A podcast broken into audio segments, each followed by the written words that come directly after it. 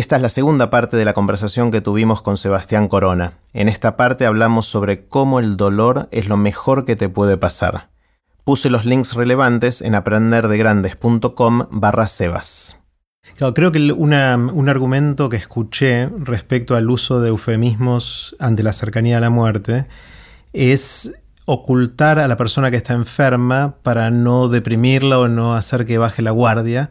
Porque hay mucha gente que dice que, bueno, parte de curarse es querer curarse. Es un primer paso, obviamente con eso no alcanza, hay que hacer un montón de cosas más. Pero que si uno baja la guardia ya, ya está, no, no, se cura. Entonces, en los casos en los cuales todavía hay una esperanza significativa de poder curarse, hay gente que argumenta no le digamos la verdad al paciente para que tenga mejores chances. ¿Hay algo por ahí o no? Mirá, yo Pienso que depende primero, es caso por caso. Claro. Lo que pasa es que, por ejemplo, el cáncer hay mucha idea, yo no sé por qué, supongo que porque, porque es algo que se genera en tu propio cuerpo, no es un agente externo que viene y te invade como un virus o una bacteria. Al ser algo del propio cuerpo hay mucha idea de que hay, hay mucho elemento psicosomático o algo así en el cáncer cuando justamente no. no. Justamente es la enfermedad menos psicosomática, incluso hay hay estudios que se hicieron a gran escala donde se agarra a, no sé, 10.000 enfermos de cáncer y a ver cuáles, cuáles son optimistas, cuáles son pesimistas, cuáles tienen ganas de vivir, cuáles tienen ganas de morirse, cuáles saben, cuáles no saben. Todos los casos se vieron. Diez años después no hay la menor correspondencia estadística entre nada. Eh, no, sé en el caso de otras enfermedades, obviamente, si está con una enfermedad que hay alguna posibilidad de, cura. Este, esto además el cáncer, ya, decir el cáncer está mal porque el cáncer son 300 enfermedades distintas. Este, la, madre de María murió unos meses antes que ella, también de cáncer de mama, pero había estado con, no sé, 20, 25 años de sobrevida, de muy buena sobrevida además. Así que obviamente no era la manera de encararlo en, ese caso. Este, el tema es cuando, cuando ya sabes que es terminal y nosotros sabíamos que era terminal. O sea, el doctor te dijo que no había manera, no había chances. Y viste, el, yo, como, yo obviamente ya me había investigado todo y le dije, mira, para tu tipo de cáncer hay un 40% de probabilidades de que la quimio funcione. Ahora, ese 40, ese 40 de que funcione no es que que va a funcionar y que, te, va a remitir el cáncer. Es un 30% de que, ponele, acá ya estoy inventando, pues no, no, no, no, fui, no hilé tan fino, pero es de ese 40%, un 35% debe ser de que te dé unos meses de, vida, un 4% de que te dé un par de años de vida y un 1% de que te dé 10 años de vida, como dijo el, cirujano. Eh, es un cáncer que tiene una sola droga que funciona, una sola quimio, y se termina volviendo resistente a esa quimio y ahí cagaste. Este, entonces, no sé, es caso por caso y, enfermedad por enfermedad, y hay algunas que, responden al estado anímico y otras que no. Obviamente, siempre va a ser mejor el estado de ánimo siempre va a ser mejor para, la salud en general, porque hay, una salud dentro del cáncer también, eh, de cómo lo estás llevando, cómo vos te estás sintiendo, finalmente eso también forma parte de la salud, tengas o no un cáncer adentro. Y, afecta también, en, sí, en tu, en tu resistencia a la quimioterapia, por ejemplo. Ahora, también la aceptación relaja un poco. Eh, ese aferrarse a la vida inútil cuando no tiene sentido, también te, pone en un estado de tensión que también te termina perjudicando anímicamente. Mm. Así que, no sé, es medio es de doble filo eso. Eh, antes de empezar a grabar me contabas que no fue tu primera vez enfrentándote a una muerte temprana, ¿no? No. Contame. Y bueno, mi mejor amigo de toda la vida era Ricky, Ricky Espinosa, el, cantante de Flema, que murió a los 35 años en 2002. Yo fui el, primer baterista de la banda y después le hacía, después que me volví diseñador gráfico, le hacía las tapas a, los discos. Este, así que bueno, perdí muy prematuramente a mi mejor amigo y después a mi mujer. Así que, bueno, si alguien quiere hacer onda conmigo, ya sabe. Garantizo fama póstuma. ¿Él, este, se enfermó también o qué? no, él una se cayó, tiró, no se sabe bien de, un cuarto piso. yo digo, se mató, se mató porque como se puede matar a alguien andando imprudentemente en el auto o... yo creo que no tenía la intención, pero bueno. Este... Y así que ya, ya había pasado por, por, por esa situación y ya sabía otra, otra de las cosas que aprendí. Y, esto como le, cuento al oyente que pues, acá el amigo Jerry te manda una lista de las preguntas que va a hacer, así que si uno parece que, es rapidísimo mentalmente, es mentira. Uno ya viene preparado, que cuando me preguntes qué sé yo, que, los demás no saben, ya te la voy respondiendo. Eh, que el, el, dolor, cuando se te muere alguien joven sobre todo, ¿no? como que el, dolor no es lo peor, el, dolor va a ser lo mejor que te va a pasar. Hay, hay, una, capa más, más abajo, más profunda, que, vas a sentir que te vas a sentir traidor por estar vivo, sentir tu, propia vida como una traición. No, no, no, no por el hecho de estar vivo, este, porque no sos culpable de eso, digamos, sino porque en medio de todo el dolor que sentís al principio, hay una vocecita en el fondo que te dice, este dolor se va a ir mitigando y va a terminar desapareciendo y va a dejar de ser el centro de tu vida. Y vos estás vivo. Y, vos, eh, y, un día vas a estar pensando, en lugar de estar pensando en Ricky, en lugar de estar pensando en María, vas a estar pensando, no sé, che, si me compro una tele con un par de pulgadas más y... ¿Cómo, ¿Cómo vas a ser tan hijo de puta de estar pensando algo así cuando ella está muerta? Y vas a terminar pensando algo así, porque la vida sigue y, es más, es lo que uno, si yo me hubiera muerto, espero que ahora María también estuviera cambiando de tele, ¿no? Este, pero en ese momento cuando se te muere alguien joven es, es, es, algo terrible cada vez que sentís que estás volviendo a la normalidad. Eso es lo peor y entonces necesitas cuando volvés a llorar por cualquier cosa, sentís las lágrimas y es como un alivio. Ah, no soy tan hijo de puta, sigo sufriendo. Así que, el, como, como decía Sandro, el dolor mi amigo siempre fue. Este, el dolor va a ser tu aliado y, ahí y, es peor lo otro. Es peor cuando te das cuenta. Después te terminas acostumbrando y además esa traición quédate tranquilo que después la vida te hace, te hace acordar, mira, esta mañana soñé con María. No sé si porque iba a venir acá o qué, pero no, no creo porque me pasa bastante seguido. Entonces no estoy todo el día pensando en María, obviamente, ni mucho menos. Pero soñar es una cosa y con Ricky también soñé miles de veces este, y te despertás y es mucho más vívido que el recuerdo. Así que, y ahí te das cuenta de que por más de que estés en toda la boludez de la vida cotidiana, eso sigue estando ahí, no se va a ir nunca que la, marca que te dejó, eh, como, como, como en, cosas que haces, en cosas que decís, de repente te, te, das, te das cuenta que esto es algo que yo tomé de ella, tomé de él, algo que, influyó sobre mí. Y, sí, sigue estando presente.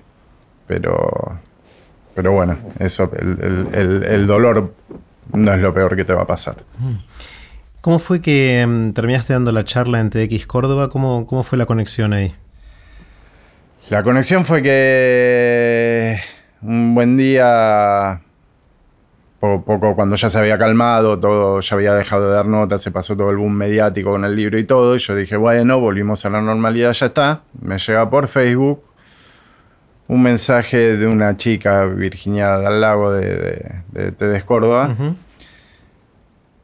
que me propone, este, que me postula y me propone que yo dé una, charla en TEDx.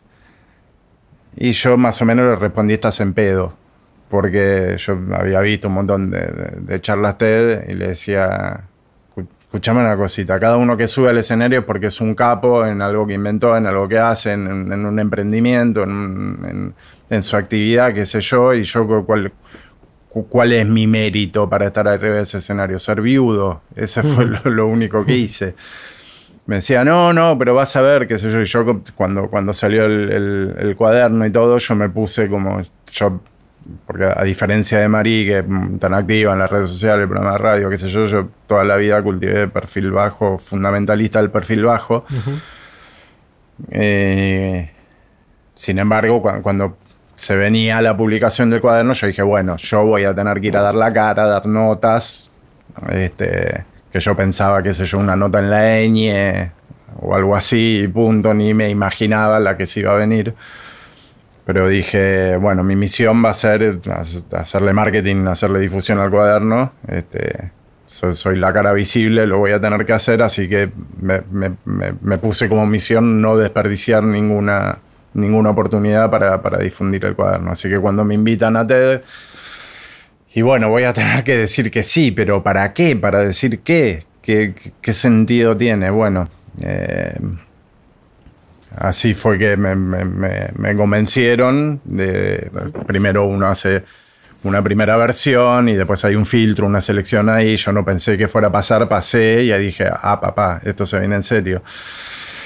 En algún momento, y esto después hablando con otros oradores este, del, de mi misma tanda y, anteriores y posteriores me enteré que es bastante común que en algún momento me quise bajar, quise poner una excusa y me cagaron. Mi excusa era, no tengo con quién dejar al nene, no, me dijeron, no, pero nosotros queremos que vengas con Nipur, tenemos habitación doble de hotel y dos pasajes de avión, la puta que los paría, me cagaron.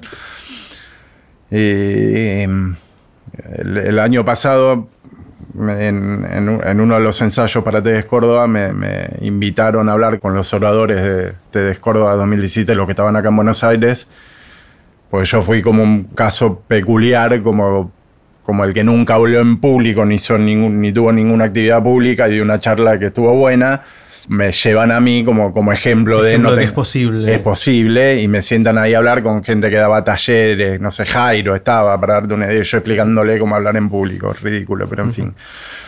Y ahí pensando cómo qué decirle, yo lo primero que, que les dije es, miren, yo fui a Córdoba sintiéndome un pelotudo sin ningún mérito para estar dando una charla en TED Básicamente porque soy un pelotudo que no hizo ningún mérito para estar dando una charla en TED. Pero estos pibes que saben lo que hacen llegaron a la conclusión de que soy un pelotudo sin mérito que puede dar una buena charla.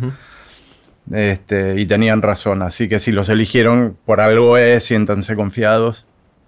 Eh, después, después hablando con Virginia, a ver cuál, cuál es mi mérito, eh, eh, ella me dijo, Sebastián, sos gracioso podés hacer reír. Y con un tema así podés hacer reír, ese, ese es tu mérito. Bueno, eso se lo tuve que reconocer. Este. ¿Y a, qué venía la pregunta? no, de cómo, cómo enganchaste ah. con TX Corda. No, solo eh, puedes hacer reír, que obviamente es una de las tantas herramientas que uno puede usar, sino que planteaste, eh, justamente cuando trataste de derribar un tabú, o sea, o mostraste una manera de enfrentar a la muerte que no es la, tradicional o la más, la más frecuente. Y entonces eso ya tiene un valor de poder hacer ver a la gente cosas que quizás no habían visto. Y eso no hace falta ser un gurú en algo o haber inventado una cosa fabulosa para tener una idea que valga la pena difundir. Sí, evidentemente. Yo sigo sin entender nada, pero ya a esta altura me, me lo dicen y digo, sí, bueno, está bien. Entregate, digamos. eh, no, y, fue, fue mucho el impacto. O sea, mucha gente que escuchó tu charla o que vio tu charla y que, mm, le hizo replantearse los tabúes en general, pero con la muerte en particular. Y tarde o temprano en la vida todos vamos a pasar por este tipo de experiencia, con lo cual creo que nos enriquece escuchar una forma distinta a la que estamos acostumbrados de, enfrentar algo tan duro, ¿no? Sí, además por eso eh, se me ocurrió decir al final de la charla para, para para no sentirme precisamente, para no sentirme una pretensión de gurú ni nada, es yo ni ahí que le vengo a decir a ustedes que se tienen que morir así, es lo, que viene a decirles muéranse como carajo se les cante, pero te podés morir como carajo se te cante, es algo que podés hacer, no, no te tenés que poner en modo muerte.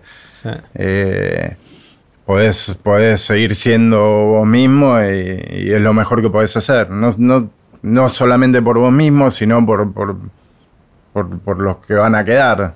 Este, para mí no, no, no, no tiene. Es, invaluable la, manera de, irse de María para, para, mi paz mental, este, incluso para Nipur. Eh, y, me pasa, y además por cómo lo puedes tomar después, me pasa con, como, te dije en el mail que te pedí por favor que no me cuides, porque no está bueno que te cuiden, está bueno que te traten normalmente. En eso cuando, cuando hablamos Después hablamos con, Rosario, la, chica que dio la charla, la, de, la, silla de ruedas. Y sentíamos como, como puntos en común entre, entre su charla y la mía y entre su situación y la mía, que ella también hablaba de esto, de que no, me cuide, soy alguien normal, esto que me pasa le pasa a cualquiera. Este, eh, esto, el, otro día estaba saliendo del supermercado con Nipur y le di una tita, había, quería unas titas y ni bien salimos le di una. Y iba, atrás nuestro iba una señora que también había salido del supermercado atrás nuestro iba con, con, la tita, se le hacía calor, se le, llenaron los dedos de chocolate y yo decía, no me vayas a tocar la ropa con esos dedos llenos de chocolate. Y la señora que venía atrás le dijo, sí, sí, cuidado con esos dedos, cuando llegues a tu casa tu mamá te ve esos dedos llenos de chocolate y te mata. Uh. Le dice la señora, y ahí yo ya me preparé para el momento donde le dice mi mamá se murió y la señora quiere que la trague la tierra y qué sé yo. Y Nipur le dice, mi mamá está muerta. Y la señora primero acusó el impacto, pero en un segundo, con mucha cancha, le dijo, ah, sí, bueno, ahora resucita, te ve esos dedos así todos sucios, te mata y se vuelve a morir. Impresionante, la verdad. Y fue la única vez que, hasta ahora que tuvimos una reacción así. Y Nipur se fue una cuadra cagándose de la risa. Y eso le hace sentir bien, porque no, le está tratando como un nene pobrecito que hay que, hay que cuidarlo y tenerle un tratamiento especial porque se le murió la mamá. Te jode igual como lo jodería cualquier pibe con lo que te pasó. incluso él, unos pocos días antes, veníamos volviendo de la escuela y festejando que se había portado muy bien, que no es algo que suceda tan a menudo como debería. Entonces veníamos festejando eso y le habían puesto una nota por lo bien que se había portado. Entonces me decía que le saque una foto y se la mande por mail a toda la familia, ¿no? Yo digo, bueno, bueno, dale, vamos a hacer eso. Y me dice, ¿y a mamá cómo le mandamos? Pues nosotros en nuestra, nuestra mitología personal, mamá está como no, somos ateos, no tenemos cielo. Esto lo hablamos con María en su momento, mamá está en el corazón. Entiende que no es, incluso a, incluso a los tres años, cuando esto pasó y, lo hablamos, él entendió que es simbólico, que no es que hay una, una mínima acá, sino que su amor, lo que sentimos por ella, de alguna manera sigue viva, está en nuestro corazón, etc. Bueno, la cuestión es que mamá está en el corazón, toda la noche la saludamos. Este, y bueno, y dice, ¿cómo, ¿y cómo le, cómo le avisamos a mamá? Le mandamos un mail al corazón y se va riendo media cuadra, le pareció muy gracioso eso. Y de repente para y me dice, ¿ves papá cómo se pueden hacer chistes y uno se puede reír hasta con lo malo que te pasa en la vida? Y me dijo eso y a mí me empezaron a caer las lágrimas, paré el hora así le dije, hijo, los genes. Esos son los genes de tu madre, no te puedo creer. Ahí, este, mm. eh, le, conté, le expliqué, tu mamá era igual. Este, y bueno, yo también por, por algo estaba con ella. Así que...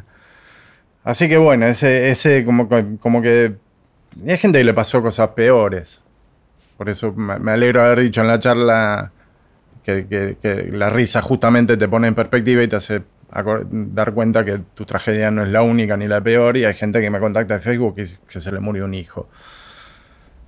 De, la edad de Nippur.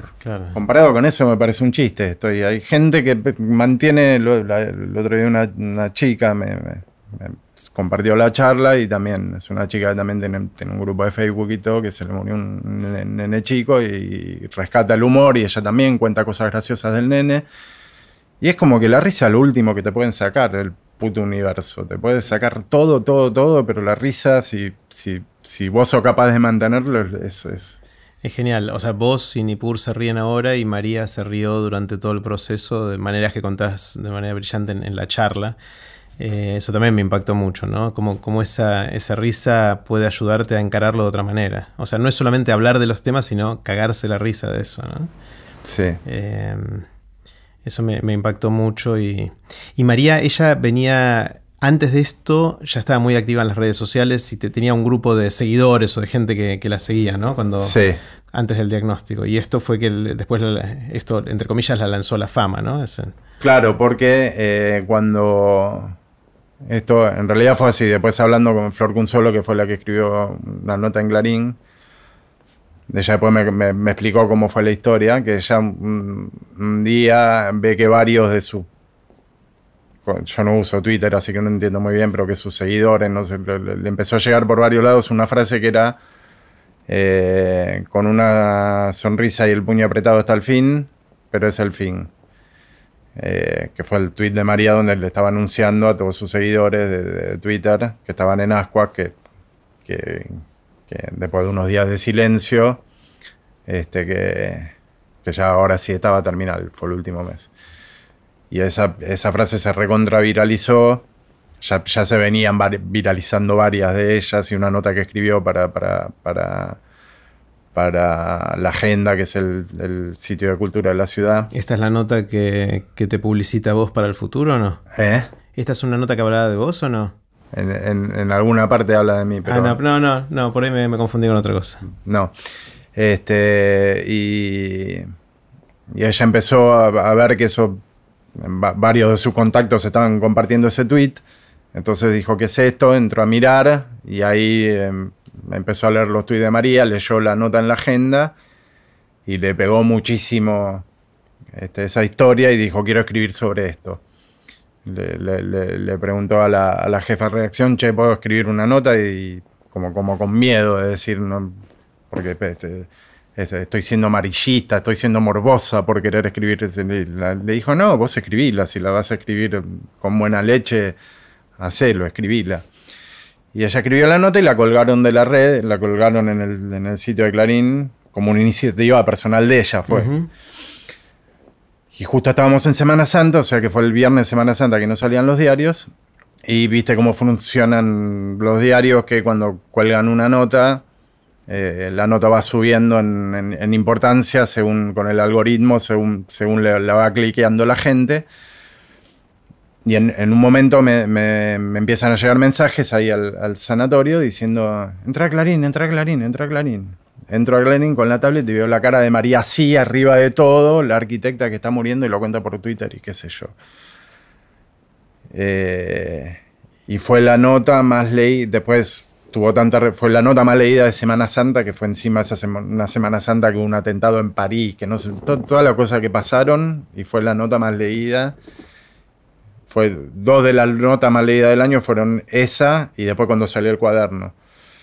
Este, estuvieron en, el top, en el ranking de las notas más leídas del año después. Che, Sebas, y el, cuaderno me imagino que habrá tenido mucha repercusión. Más allá de que se vendió, ¿escuchaste historias de gente que lo haya leído, que lo haya le, haya impactado sí, de alguna sí, manera? por supuesto. Gente ¿Qué, tipo de cosas? De todo, de todo. desde gente que que se lamentaba eh, cuando mi viejo murió, todos nos hicimos los boludos y nunca pudimos hablar esto. Mm, mm, que, mierda, y, cuando me toque a mí voy a tratar de, hacer todo lo contrario, como hicieron ustedes, o, gente, porque obviamente María no es la única, gente que, que, le hacía acordar, sí, mi vieja cuando se murió, mi hermana también.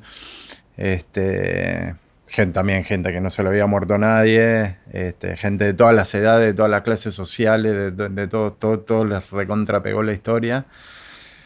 Este, y ahora hasta, hasta, vi por ahí que hay, algún, hay algunos nuevos nipures en el mundo. Hay otros niños que... que se llaman ¿Se hizo más popular el nombre por esto? ¡Wow! Nippur es el primero en la República Argentina, eso lo sé porque fue un perno poder llamarlo Nippur. Todavía estaba el viejo Código Civil. O sea, es un nombre, ustedes estrenaron el nombre. Estrenamos el nombre. Hasta tuve, mirá cómo es la cosa, terminé conociendo, pues Nippur lo saqué de la historieta Nippur de la Gash, este, que fue una historieta muy leída de, durante 30 años solo en Argentina y de cuando yo era chico. Y tuve que terminar contactando al, autor de la historieta, este, Robin Good se llama, que, vive en Paraguay, este, para, que, para poder ponerle Nipur al nene, para poder inscribirlo como Nipur. ¿Por qué tuviste que contactar al autor? Porque según el viejo Código Civil me pedían, como, como no estaba, vos, tenías un listado de nombres del cual elegir y si querías poner otro tenías que demostrar de alguna manera que había que existía como nombre propio. Este, entonces yo presenté diciendo una nota diciendo es Nippur fue una ciudad de, Sumeria. Eh, en, la, historia al, personaje lo bautizan Nippur por la ciudad Nippur, o sea que, existe como nombre propio, o sea como hay nenes que se llaman Dallas, este, se puede llamar Nippur, es el nombre propio de un personaje de nuestra cultura popular. Este, si ahí está permitido Hamlet, ¿por qué no puede estar permitido Nippur? Y me dijeron, no, el código dice, me responde una nota de la jueza diciendo, el código dice que es un nombre que haya sido usado como nombre propia de un ser humano real. Y yo había visto en algún reportaje, Robin Hood decía que en Paraguay, donde no hay esta restricción, había varios nipures.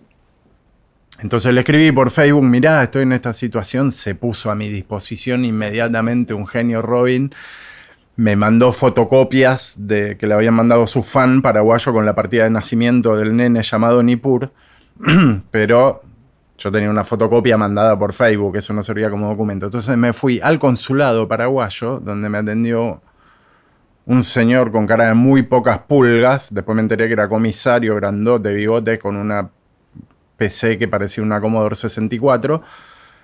Le llevo la fotocopia y le digo muy tímidamente, mire, yo vengo porque le quiero poner Nipur al nene y Robin Hood. Y cuando dije Robin Hood, que es, hay una plaza en Asunción que se llama Robin Hood, para que te des una idea, es un héroe nacional. este, pues es un historietista famoso en todo el mundo, en Europa.